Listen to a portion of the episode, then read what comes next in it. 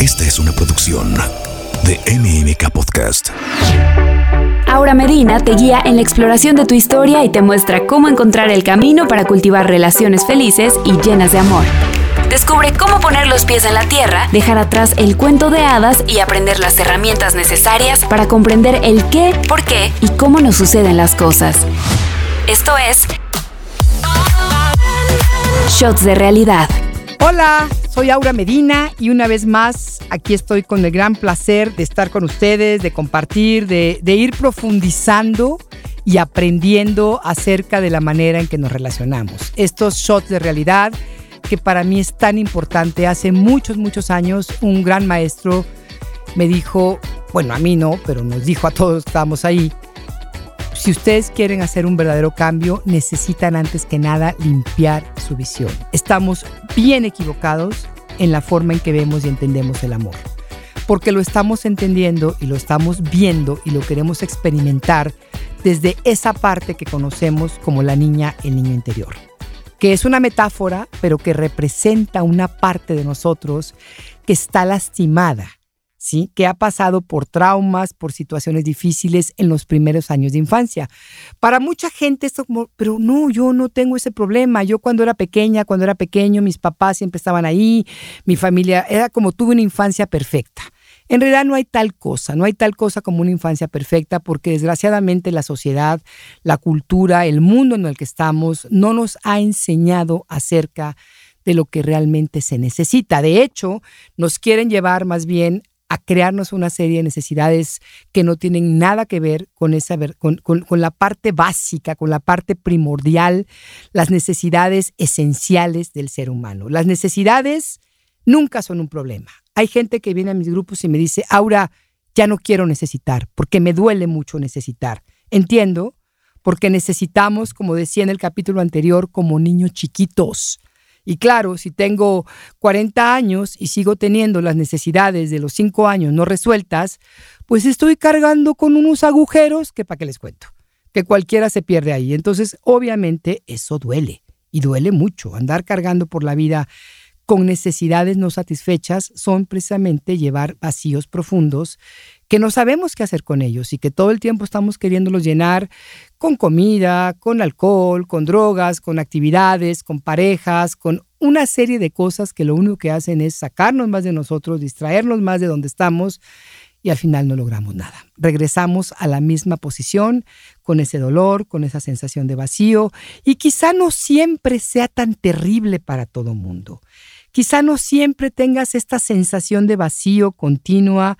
No todo mundo trae las mismas heridas y del mismo tamaño.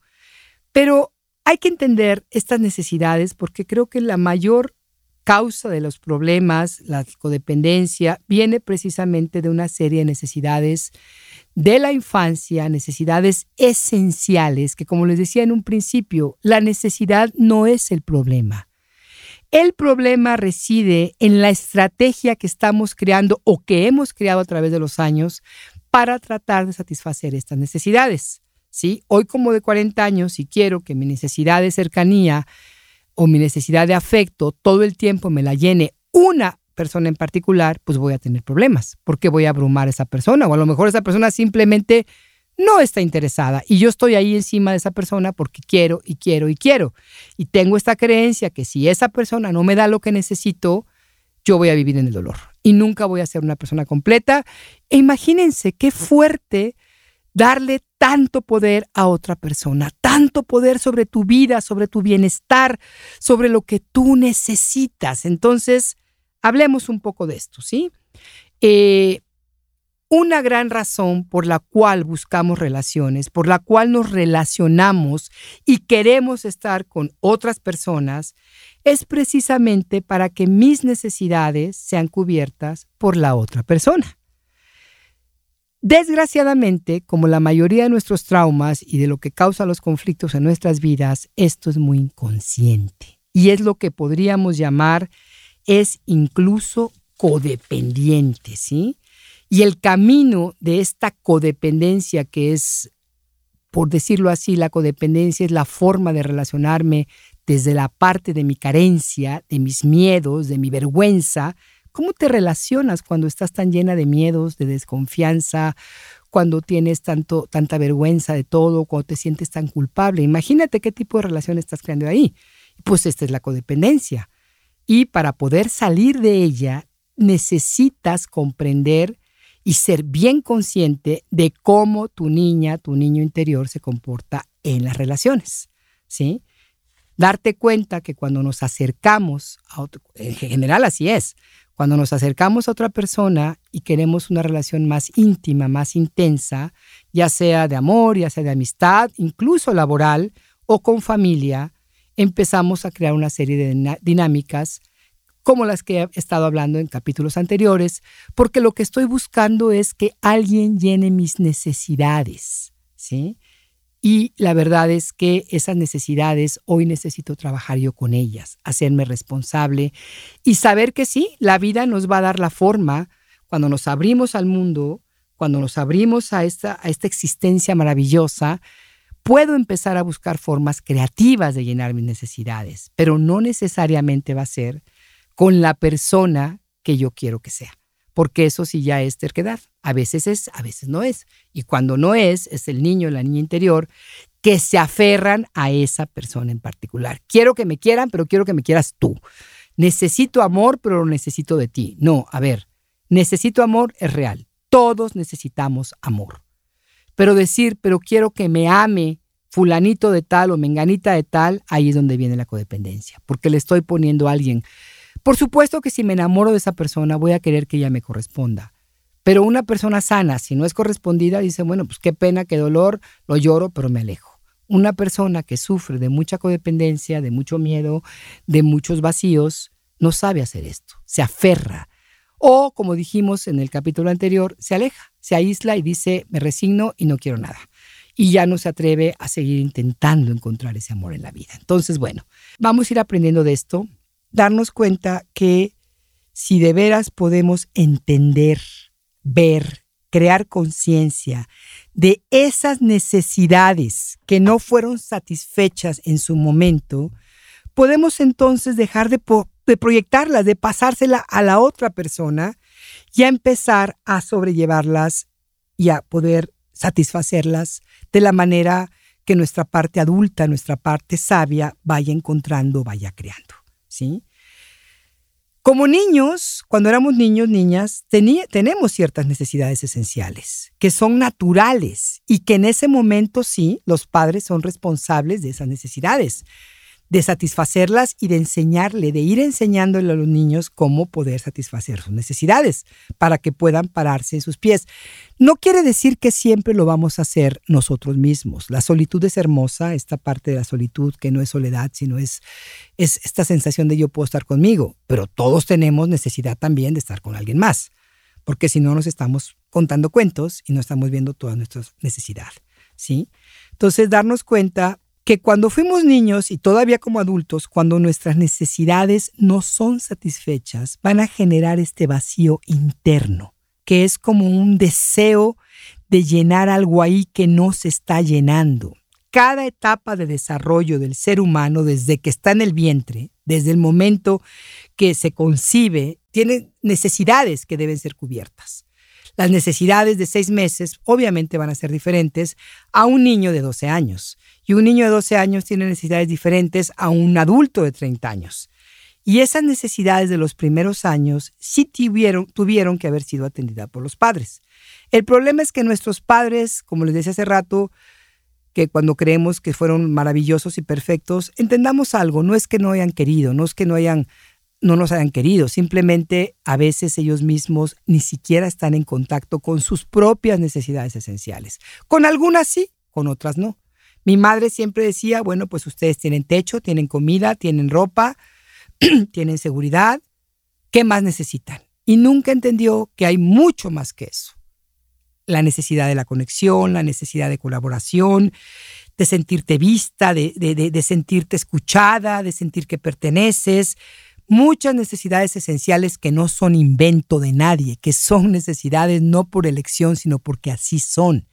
Así como una planta tiene necesidades esenciales, el ser humano también, poco más complejo, porque somos más complejos, somos sistemas más complejos, pero también las tenemos. Una planta no puede decir, digo, para empezar no puede hablar, pero si pudiera hablar, imagínese diciendo a la planta, yo no necesito agua porque el agua es mala, solamente quiero sol. Yo no necesito sol porque el sol no me gusta, solamente quiero sombra. Y eso somos nosotros, así tal cual, diciendo que esto sí, pero aquello no. Cuando en realidad todo es necesario para que podamos desarrollarnos. Entonces, eh, bueno, vamos a hablar un poquito de estas necesidades esenciales, chécalas, para que puedas darte cuenta cuáles de estas realmente tú no has podido satisfacer, ¿sí? Estos, estas necesidades esenciales literalmente crean agujeritos, ¿sí? Entonces, bueno, vamos a hablar de eso un poquito, pero imagínate estas necesidades esenciales de los primeros años. La necesidad de saberte querido, amada, y no son de palabras, es de haber recibido la mirada, el tiempo, la calidad que tus papás te pusieran a ti como prioridad en sus vidas, que estuvieran ahí para ti, que estuvieran pendientes de tus necesidades, que, dieran tiempo, porque si tú le a un niño, te amo muchísimo, pero nunca tienes tiempo para él, ese niño no lo va a recibir.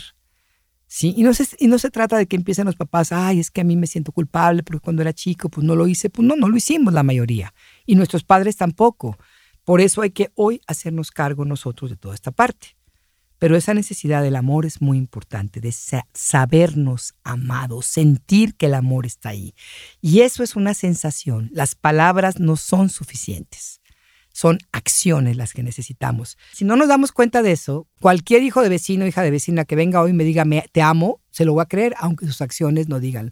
Si no me quiero dar cuenta que las acciones de mi padre o de mi madre no siempre fueron amorosas, que solamente porque me decía que me amaba, ya por eso lo voy a creer, voy a seguir haciéndolo hoy. Voy a repetir ese patrón de que cualquiera venga y me diga te amo y yo me la crea. Nada más porque me habló bonito. Y no me voy a fijar en sus acciones. La necesidad de sentirte especial en tu casa y muy respetada como persona, que también es una sensación, ¿sí? Especial no quiere decir que te hagan sentir mejor que alguien o que te digan eres la más bonita, porque tampoco eres la más bonita, o eres el más inteligente, porque seguramente no lo eres. No se trata de eso, se trata que para que tus padres, para que para tus padres hayas sido una persona única, y que te lo hagan hecho sentir. Todos los niños tienen derecho de haber sentido que fueron el centro en su momento, bueno, todavía, pero que hubo una etapa donde los padres se les babiaban por ellos, así literalmente, ¿sí? Y que además respetaban a esa persona, ese niño. Y el respeto hacia un niño existe, a sus límites, a sus necesidades, a sus derechos, que muchas veces ni siquiera sabemos cuáles son. La necesidad de sentir que tus sentimientos son validados y respetados. Cuando tus padres te reprimen, no te dejan expresar tus sentimientos, en vez de guiarte a que cómo expresar tu ira y tu enojo, quieren reprimírtela, no te puedes enojar, no debes sentir miedo, no llores. Eso no es respetar tus ni validar tus sentimientos, eso es precisamente ignorarlos y hacerte sentir que tus sentimientos no son importantes. Y les recuerdo algo, o les digo algo. Los sentimientos son la voz de nuestras necesidades. ¿Cómo poder saber lo que necesito y cómo estoy con mis necesidades si no escucho mis sentimientos? No hay forma. Si no estoy conectada, conectado con mis sentimientos, no estoy escuchando la voz de mis necesidades. Y esto es bien importante. La necesidad de que te apoyen a descubrir tu unicidad, no que todo mundo tiene que ir a clases de ballet, todo mundo tiene que ir a las mismas clases, todo mundo tiene que vestirse igual, todo mundo tiene que hacer lo mismo. Que tus padres hayan de alguna manera sabido, entendido que cada ser es único y que si tú tienes cualidades de deportista, a lo mejor tu hermana tenía cualidades artísticas y que todo eso necesita apoyo. Porque a veces, desgraciadamente, en, nuestras, en nuestros hogares se valoran ciertas cualidades más que otras y no se ve un, por ejemplo, yo tengo amigos que son grandes músicos, grandes artistas, pero que viven como desgraciadamente muy metidos en el alcohol, en las drogas. ¿Por qué? Porque hay una sensación de que nunca fueron suficientes. Porque en sus casas lo importante era ir a la universidad, ser ingeniero, licenciados en administración. La música, no, te vas a morir de hambre, eso no sirve. Como para esa persona lo más esencial, lo más importante era la música, pues tuvo que escoger entre su familia, entre una vida más abundante o seguir su propia pasión, que según le dijeron se iba a morir de hambre. Entonces sí se mueren de hambre muchas veces, porque ya traen todo ese condicionamiento.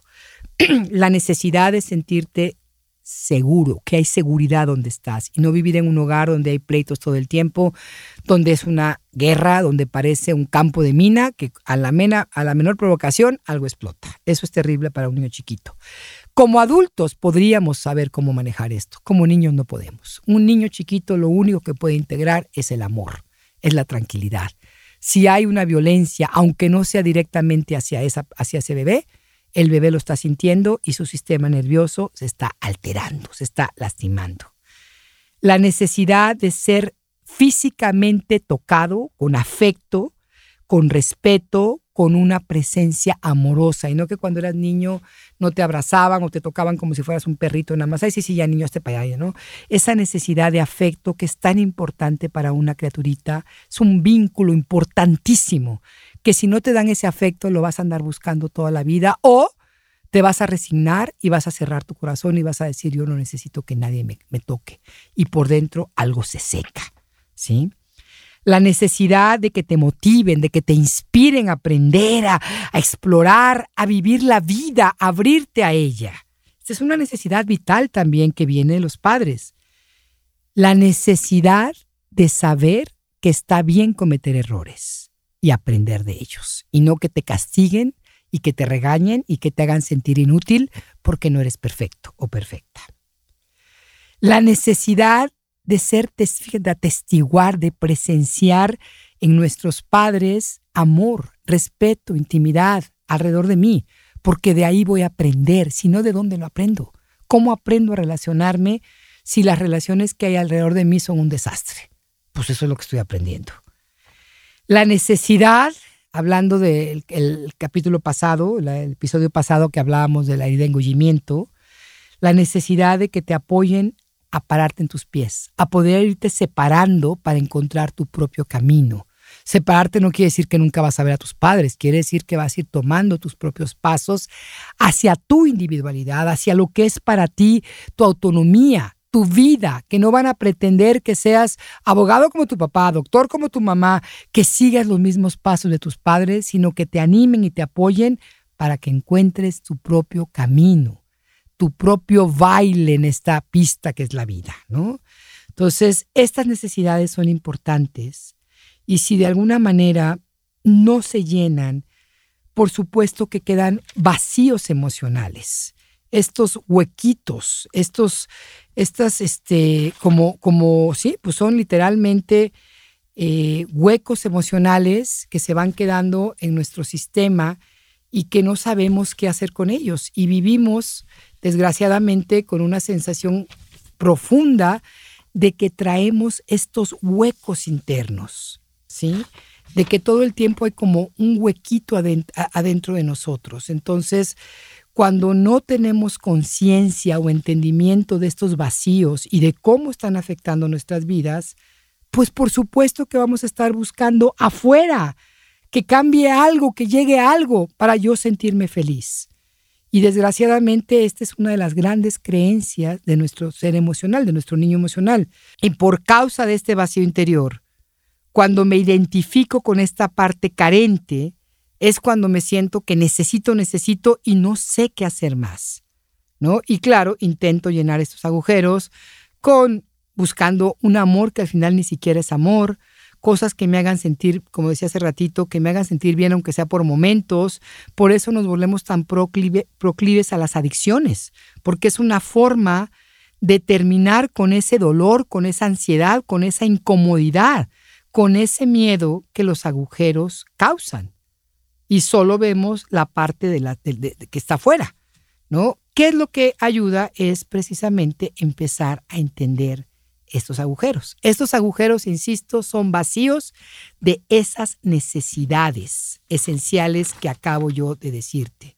¿sí? Entonces, yo te diría, de estas necesidades esenciales que yo mencioné, escúchalas nuevamente y pregúntate, tengo yo un vacío en relación a esta necesidad, hay por ahí una algo que siento que no es suficiente esa parte, que no tengo afecto, que me falta sentirme único, que me falta sentir apoyo, que me falta esta, este animarme a descubrir mi propio camino, inspirarme a seguir haciendo lo que yo creo, confiar en mí. Todos estos son agujeros.